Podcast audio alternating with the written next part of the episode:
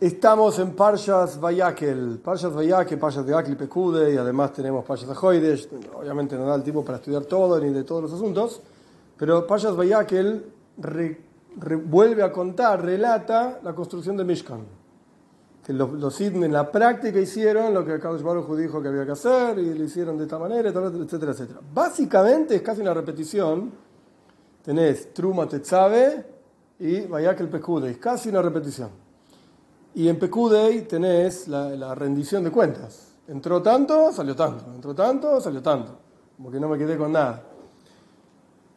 Aún así hay un montón de asuntos para estudiar. Hoy vamos a estudiar un concepto con unos comentaristas y después vamos a ver cómo la, cuál es la perspectiva hasidische de este concepto.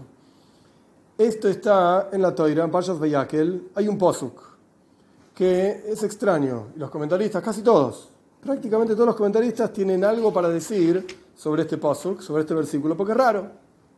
La Toira está describiendo las diferentes cosas que hicieron los judíos con los materiales que donaron. Y entre todas las cosas que hicieron, en Parshas Kisisa, la Toira dice que hicieron el Kioir. El Kioir era una especie de samovar grande, ¿sí? un coso grande, que originalmente tenía solamente dos canillitas. Los koyanin se lavaban las manos y los pies para santificarse antes de entrar a trabajar.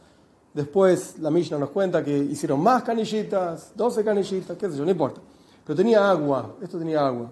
Y lo primero que había que hacer cuando se entraba al templo, el Koyen, a trabajar, lavarse las manos y los pies. Esto estás hablando en el desierto, ¿no? Sí, sí, en el desierto, después en el Beis en el templo. ¿De dónde sacaron los materiales en el desierto para hacer...? Los trajeron de Mitzrayim.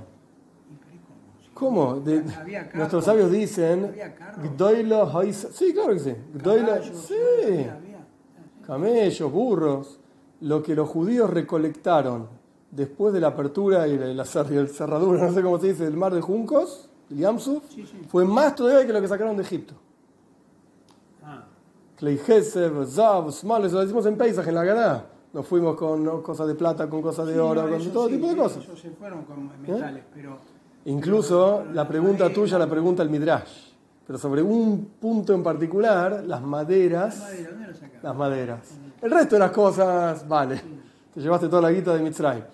Y hay en el Talmud una historia muy interesante sobre eso también. Pero las maderas, Rashi trae del Midrash que Yaakov vino, Yaakov plantó cedros en Mitzrayim, porque ya sabía que el pueblo de Israel iba a salir de Mitzrayim y mandó a decir, muchachos, cuando se vayan de acá, llévense los cedros. No sabían ni para qué. Exacto. No sabían ni para qué se lo llevaban. Hay que llevar la madera. ¿Viste? Te vas de viaje, te echaron encima, Boraham, se escaparon de Mitzrayim, pero había que llevarse las maderas. No sabían ni para qué. ¿No sé? De Mitzrayim. Ok, Parshas Kisisa, un visionario, ¿ya? Claro. Parshas Kisisa entonces habla del Kiyoir. Hay que hacer este samovar gigante. En la Parsha de esta semana, Parshas Vayakel, también habla del Kiyoir, pero agrega detalles que no están en Payas Kisisa. El kior era de nejoyes, de cobre. Entre los materiales que se donaron, hombres, mujeres, etcétera, donaron para hacer el Mishkan, había cobre, oro, plata, cobre, etcétera. El cobre se utilizaba para hacer las bases. No sé si tienen en la cabeza un dibujo del Mishkan, pero el Mishkan era básicamente como un rectángulo. Un tipo de arón, ¿no? ¿Cómo arón? No, eso, otra cosa, pero no era así, no. Era este más chiquito, más fácil. Un rectángulo que acá tenía el Koidesh, quiero decir, Koidesh Akodosh, un lugar más santo, Koidesh adelante, lugar santo pero un poco menos santo, y alrededor había todo un patio, es como si fuese un rectángulo dentro de otro rectángulo, una cosa así, algo por el estilo. Estas columnas eran de oro, eran en realidad de madera recubiertas de oro, había una puerta por supuesto, estas columnas no eran de oro, eran de madera y tenían una, estas columnas tenían una base de plata, metal plata, estas base de cobre. ¿Ok? Listo, el patio se llamaba, el patio del Mishkan. En realidad este rectángulo sería un poco más chico. El Mishkan, 20 amos de ancho, son 10 metros por, si no me equivoco, 25, 50 metros. cómo se transportaba? Lo desarmaban todo, es todo el Alquemón en Llaves explica esto ampliamente. Tenían carretas y cómo la ¿Tenían caballos Caballos no creo, pero tenían camellos, burros. Ok, la toira habla de los detalles del Kioir. Un comentario muy lindo del tema de la base de plata, que se hicieron con los medios Claro. Sí, sí, sí. Es otra, es otra idea también del Rebe, así dice. ¿sí? De la cámara. ¿Sí? No, no, no te preocupes. No tengas vergüenza. Eh, ok, no, en la toira, en la parcha de esta semana, da un detalle que no estaba en la descripción original del Kioir, de este samovar gigante, dice así la toira. Vayas a Kioir, los trabajadores hicieron el Kioir, este samovar grandote, nejoyes, de, cue- de, iba de cobre, de escano y nejoyes, y la base también era de cobre. ¿Y de qué cobre era? Punto. Eso es todo lo que dice y después se va para otro lado. Nada que ver. ¿Cuál es la traducción, tra- la traducción literal? Vamos a ver los comentaristas. Los espejos. Marois son espejos. Soibois de las que se juntaron. Asher Tzovu de las que se juntaron en la puerta de la tienda del encuentro. What? Los espejos de las que se juntaron, que se juntaron en la puerta del... ¿Qué está diciendo? Ok. ¿Qué son los espejos? ¿Qué es lo que se juntaron? ¿Quiénes se juntaron? ¿Qué pasó? Vamos a estudiar varios comentaristas y después la versión hasídiche de esto. Que en realidad la versión hasídica está basada sobre la idea de Rashi, nada más mostrar la profundidad de lo que está diciendo Rashi. Cuentan, lo escuché así como, no, no de una fuente, digamos, posta a posta. Entonces lo cuento así rápido y otra cosa. Cuentan que Rash, que había un Mekubal, un cabalista muy grande, que quería escribir un comentario a la Toira. Escribió su comentario a la Toira, pica bala, como ah, las cosas más profundas, yo, qué sé cuánto. Y tuvo un sueño, después de escribir todo su comentario, que en el sueño el mala, un ángel le decía, demasiado largo, demasiado texto, mucho, no, cortalo. Resumí, aprendí, viste, como cuando escribís en Twitter, que tenés que resumir. Ok, el Mecuba al este empezó de vuelta, y así varias veces. Y resumió, y resumió, y resumió tanto, iba poniendo, sacando, combinando y cortando, que escribió exactamente lo mismo que escribió Rashi. Terminó escribiendo lo que escribió Rashi. Quiere decir que si vos estudiás, y esto no lo digo yo, lo dice Shalosh, en el Lujo Sabri, si vos estudiás el comentario de Rashi como corresponde, tiene Yeina Shel Toira, el vino de la Toira, las cosas más profundas, están en el comentario de Rashi. Vamos primero, vamos primero al Ibn Ezra. El Ibn Ezra, España, año 1200 más o menos. ¿Qué significan estos espejos que llevaron las mujeres? Porque soy voice está en, fe- en femenino. Si no hubiese dicho soy vim, los hombres que se juntan. Dice soy voice, son las mujeres que se juntaron. ¿Qué significa esto? El Ibn Ezra dice una cosa muy interesante. Eh, dice así: Mira, las mujeres se embellecen y se miran las caras en los espejos todas las mañanas. Año 2200, ¿sí? España 1200. Todas las mañanas con unos espejos de cobre o de vidrio para arreglarse el pelo y quedar lindo, para arreglarse las cabezas. Y esto está mencionado también en el libro de Ishaya, la verdad que no sé de dónde, pero no importa, que la costumbre de las mujeres judías es como la costumbre de los árabes, los musulmanes hoy en día, año 1200. Ahora bien, había mujeres que servían a Dios y se apartaron totalmente de todas las pasiones del mundo. Entonces, ¿qué hicieron? Entregaron los espejos. No necesitamos más espejos. Ya está, fue. Entregaron sus espejos como donación porque ya no los querían más. Esto es lo que dice, por eso Tzoibos, por eso se juntaron estos espejos, las mujeres se juntaron en el Mishkan, entregaron los espejos, basta de pavadas. Esto es lo que dice el. El Ramban trae otra idea. Después de traer al Ibn Ezra también, pero Ramban trae otra idea. Dice así, mira, en el mundo del Pshat, el sentido literal y sencillo de las cosas, ¿qué- ¿de qué estamos hablando acá? La idea es así. Moishe Rabbeinu hizo el kioir, este samovar grandote y la base de los espejos que las mujeres traían y se hicieron un tzava godoil, un conjunto enorme de gente. Se, juntaron todas las tipas ahí para dar sus espejos en la puerta del Mishkan y dieron con toda la dadivosidad de sus corazones este- estos espejos. Y este cobre de los espejos estaba tan pero tan pulido y tan brillante, etcétera, era muy, lindo, era muy agradable y por lo tanto, eras, y por lo tanto, sentate, sentate. Estamos hablando de las mujeres. Ahora, ahora hago un pequeño resumen y explico. Eh, esto es lo que dice Ramban, entonces. Por lo tanto, eh, estas mujeres dieron esos espejos y era algo tan apreciado, digamos, que Moisés Rabbeinu lo dejó para este, esta herramienta que se llama el Kioir. Y por eso la teoría dice Tzoiboy. Se juntaron un montón de personas ahí. Y dieron los espejos. Ok, resumen súper resumido. Lo que estamos estudiando es la toira en la parcha de esta semana, en Payas Vaya, que nos cuenta que el kior, que era un samovar grande donde se lavaban las manos y los pies los sacerdotes, estaba hecho de cobre. Y el cobre ese no era el mismo cobre que se usó para las bases de las columnas del patio, no importa ahora todo detalle, sino que era otro cobre. ¿Qué cobre? Espejos de mujeres. Y los comentaristas discuten de dónde salieron y por qué eran importantes esos, esos espejos. El Ibn Ezra dice, mira, a las mujeres les gusta mirarse al espejo y ponerse lindas y qué sé cuánto, todos los días. Estas mujeres que donaron sus espejos, los donaron porque dijeron, basta, no necesitamos más mirar al espejo y qué linda que soy, qué sé cuánto, listo. En las palabras del Ibn estas mujeres servían a Dios.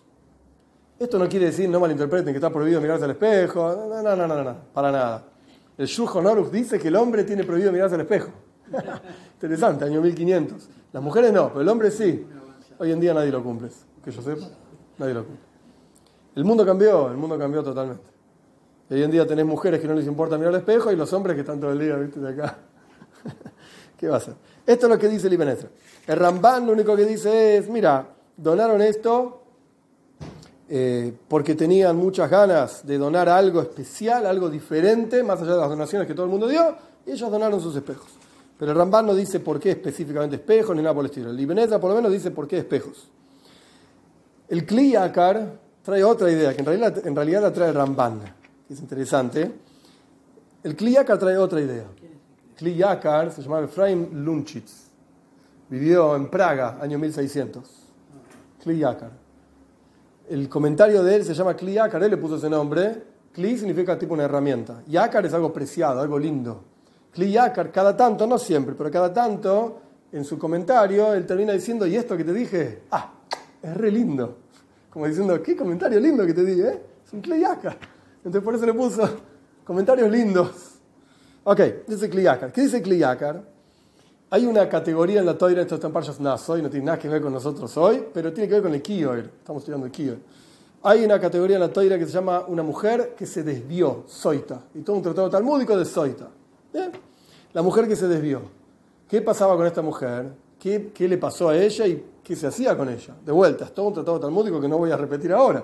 Pero Bekitsun, en resumen, esta era una mujer que el marido tenía sospechas de que andaba con otro.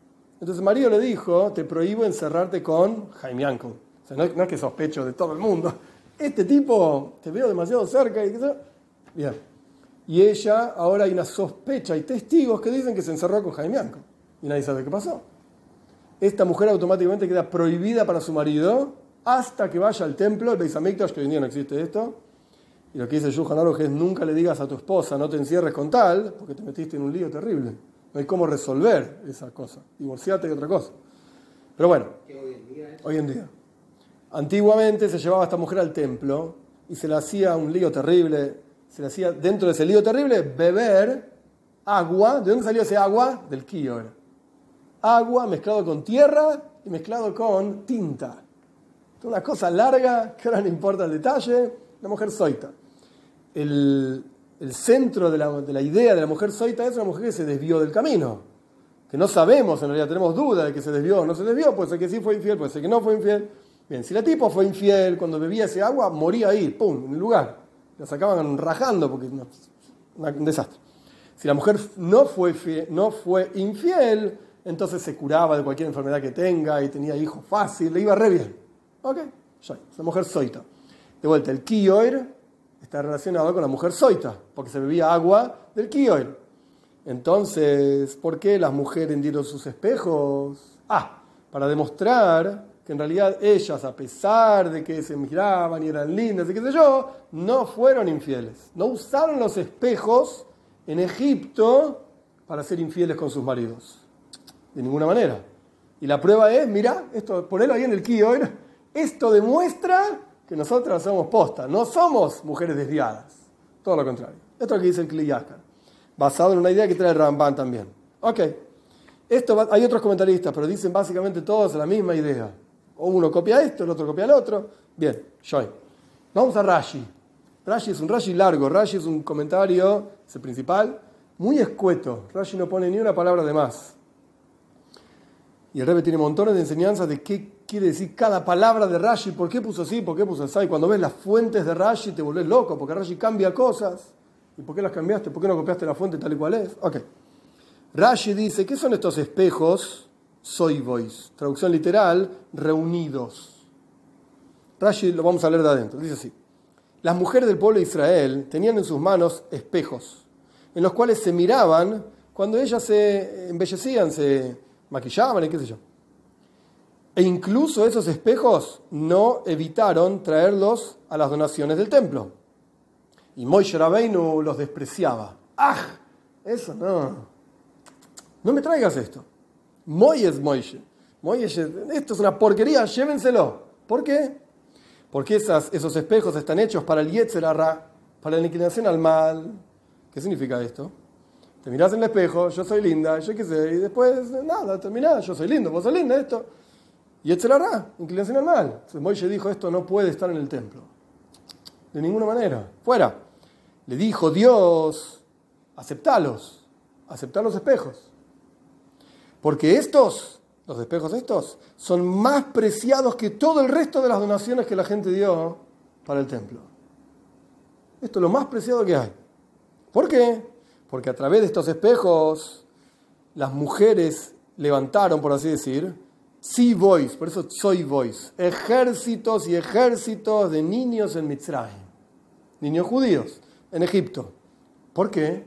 Cuando los esposos estaban súper cansados del trabajo duro que tenían que hacer en Egipto, ellas, las mujeres, iban a donde los, los maridos estaban haciendo trabajos y les llevaban comida y bebida y les daban de comer y agarraban los espejos y cada una se miraba en el espejo con su marido y eh, lo seducía. Y le decía, mirá, yo soy más linda que vos. No, vos sos lindo, esto, lo otro.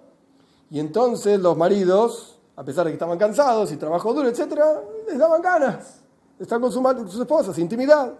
Y ahí tenían intimidad, en algún lugar íntimo, obviamente, y quedaban embarazadas y tenían hijos. Por eso dice en Shira Shiri, me cantar de los cantares, tajas a tapuajo ertijo, bajo el tapuaje es un árbol de manzanas, bajo el manzano te desperté. Cuando estaban descansando, ella se miraba en el espejo al lado del marido, mirá qué linda que soy, qué linda que sos vos, esto lo otro. Y por eso la toira dice, Maros boys los espejos, no de las mujeres que se reunieron, porque el versículo sigue, ayer Sabu, que se reunieron. Los espejos de la reunión que se reunieron. Es una repetición. Los espejos de las huestes del pueblo de Israel. Los espejos de los ejércitos, los niños que estas mujeres tuvieron, porque ellas llevaron a sus maridos, digamos, a esto. Y el Kioir, este samovar, se hizo de esos espejos para poner paz entre el hombre y su esposa, para darle de beber del agua esta del Kioir a la mujer que su marido estaba celoso, etcétera y sabe, bueno, después Rashi explica que esto se refiere a un cobre diferente del cobre que se donó para las bases de las columnas del patio. Es otra cosa, porque si vos te fijas en Payas Pecuda y cuando cuenta cuánto era el cobre de las columnas, no aparece este cobre. Esto está de más, por así decir. Este es el comentario de Rashi. Podríamos terminar la clase acá, entendimos el versículo, Mars Boys. Algunos dicen que en realidad es que se juntaron, otros dicen que en realidad son las huestes del pueblo de Israel y qué sé yo, qué sé cuánto. Hasides explica sobre este, sobre este Rashi una idea muy interesante. Para entender lo que dice Hasides, tenemos que saber, primero, por qué Moishe Rabbeinu despreció estos espejos. Imagínate, alguien te trae una donación, vos decís, tómatela, no la quiero, fuera. Medio raro. A lo sumo decís muchas gracias, la guardás, que si no la usás. Pero así en la cara, desprecio lo que me trajiste. Seguro, a caballo regalado, no se le miran los dientes. Acá Moishe Rabbeinu, claramente el Midrash dice, Moyesbaen, no las quería. Incluso, si uno mira la fuente de donde sacó Rashi esto, peor todavía. Moishe dice, agarren unos palos y péguenle a estas mujeres. Loquísimo, Rashi no lo copió eso. Eso es lo que el Midrash. ¿Qué pasó acá? Y lo peor de todo es que Dios le dijo, todo muy lindo como Moisés, estás equivocado. No es así. Recibilos. Y no porque, bueno, para que no se sientan mal, pobre tipa que no le recibiste. No, no, no, no. Esto es lo más preciado para mí. No es que, bueno, recibirlo, guardarlo en el fondo, que nadie lo vea y dejarlo ahí.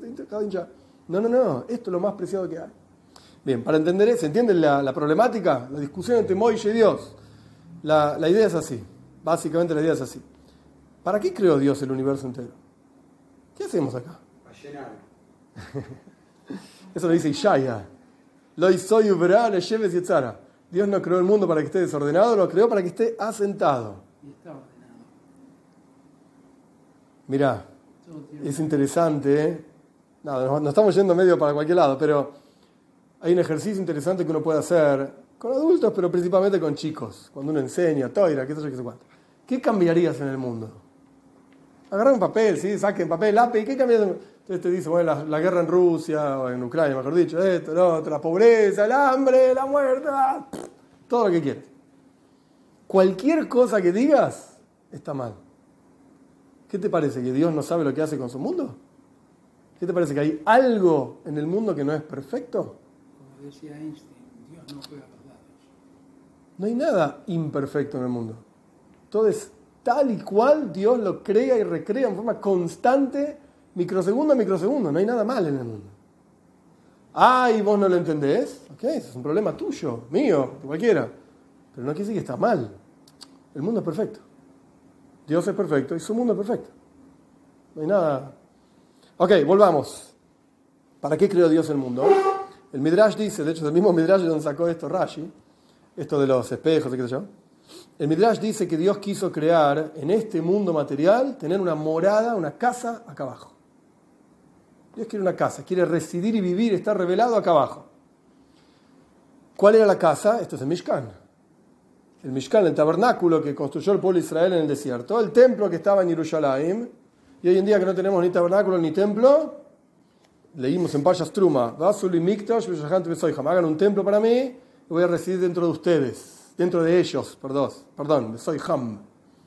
Y el- nuestros sabios explican, Besoich Kol Echod Vechod, en el interior de cada uno de nosotros. Nosotros somos el templo. Cada uno de nosotros tiene que hacer de sí mismo un templo. Entonces uno podría pensar, mira, hay cosas que yo puedo, entre comillas, donar al templo.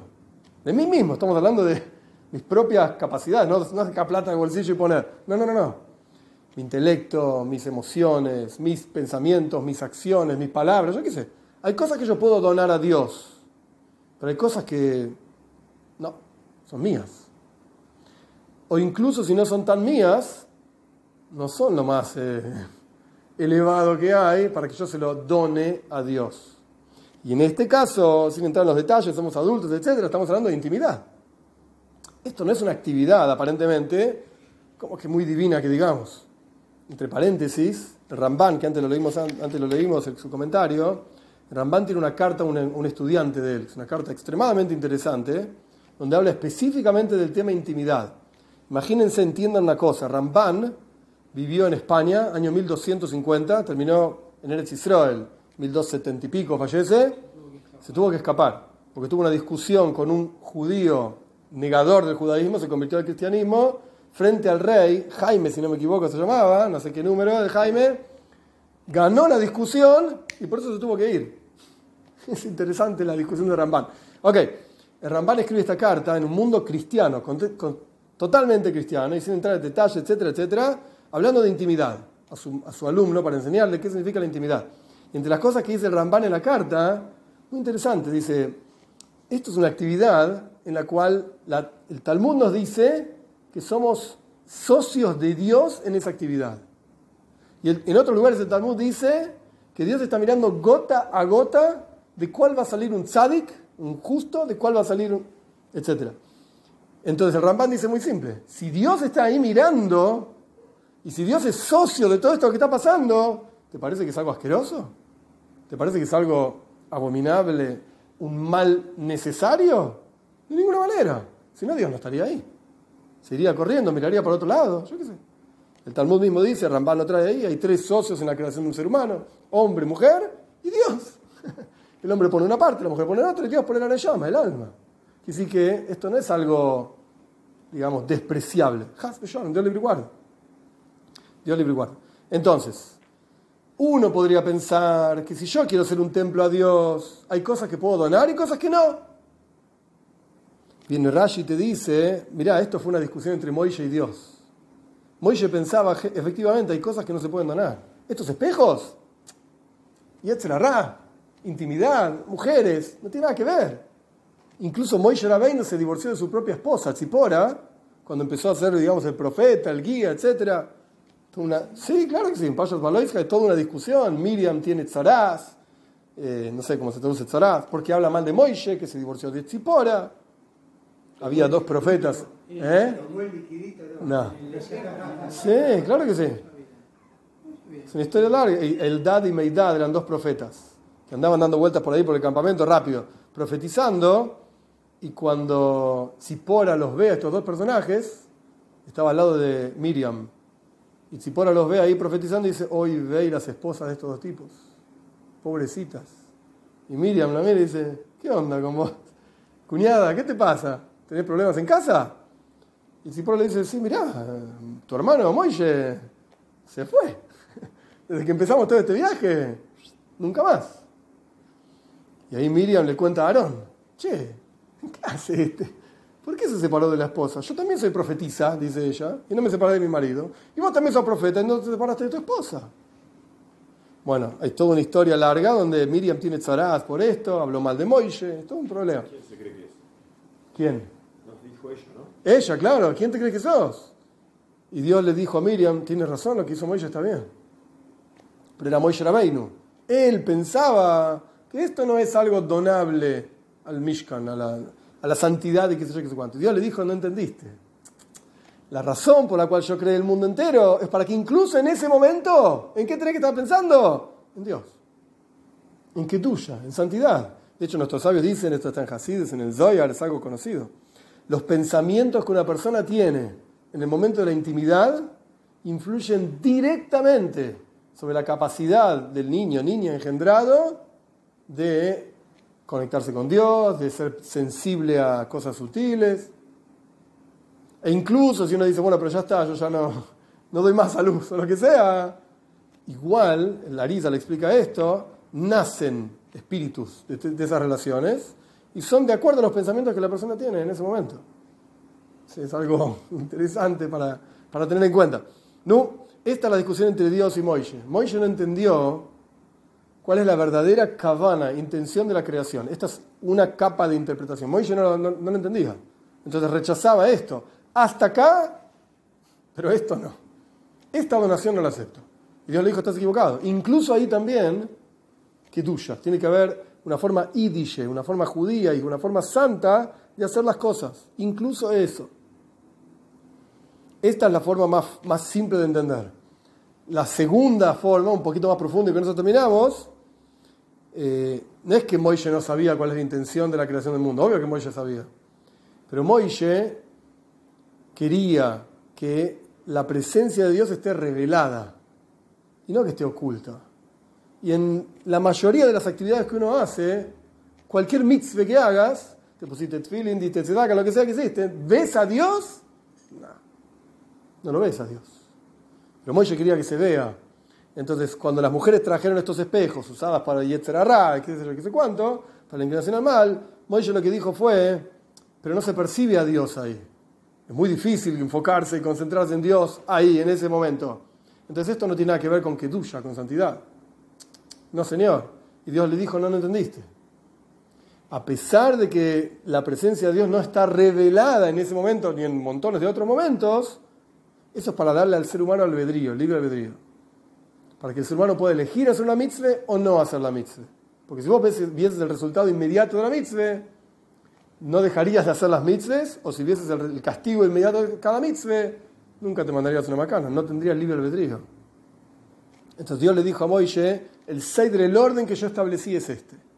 ¿Por qué? Ok, podemos discutir. Los libros de filosofía, vos que te gusta filosofía judía, traen el concepto de Nama Sufa, pan de vergüenza. Pan de la vergüenza es cuando te dan todo y nunca trabajaste por nada. Entonces llega un momento, al principio está re bueno, wow, mirá, recibo, recibo. Pero llega un momento que decís, soy un inútil, no valgo nada y no sirvo para nada. Y te sentís mal.